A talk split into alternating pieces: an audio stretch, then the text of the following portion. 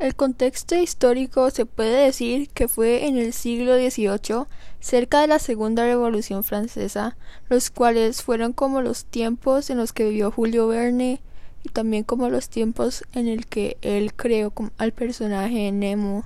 y la historia.